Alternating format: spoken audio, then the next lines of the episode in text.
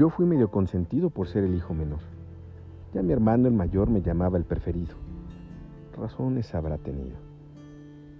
Que cuando me perseguía detrás de ella me ponía y ya estaba defendido.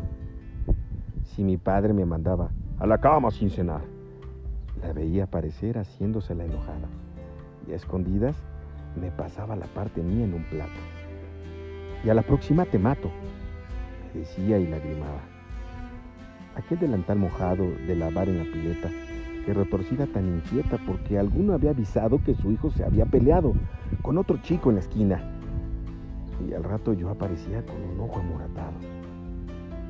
Me acuerdo lo que sintió la vez del pantalón largo. Fue un momento muy amargo. Me miraba y me tocó. Decía, ¿cómo creció si ayer lo hacía dormir? Y al quererse sonreír, el llanto la traicionó. Igual que muchos creí que sabía demasiado. Por unos labios pintados, del lado de ella me fui.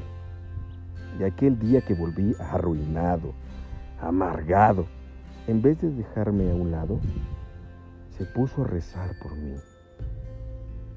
¿Cómo castiga la vida? ¿Cómo traiciona a la gente? ¿Cómo se dobla la frente por un plato de comida? No hay uno que no te pida una parte o su parte por un favor. Y se calcula el valor que pueda tener tu herida.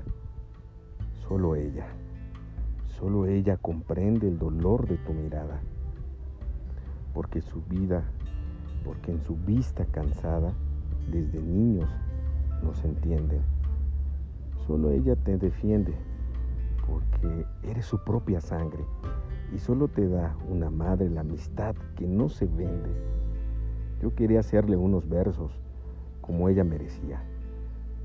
Los empecé tantas veces, y sigo en el comienzo. Es que a una madre, es que a una madre yo pienso, ¿qué se le puede escribir? Solo se le puede decir en la ternura, ternura de un beso.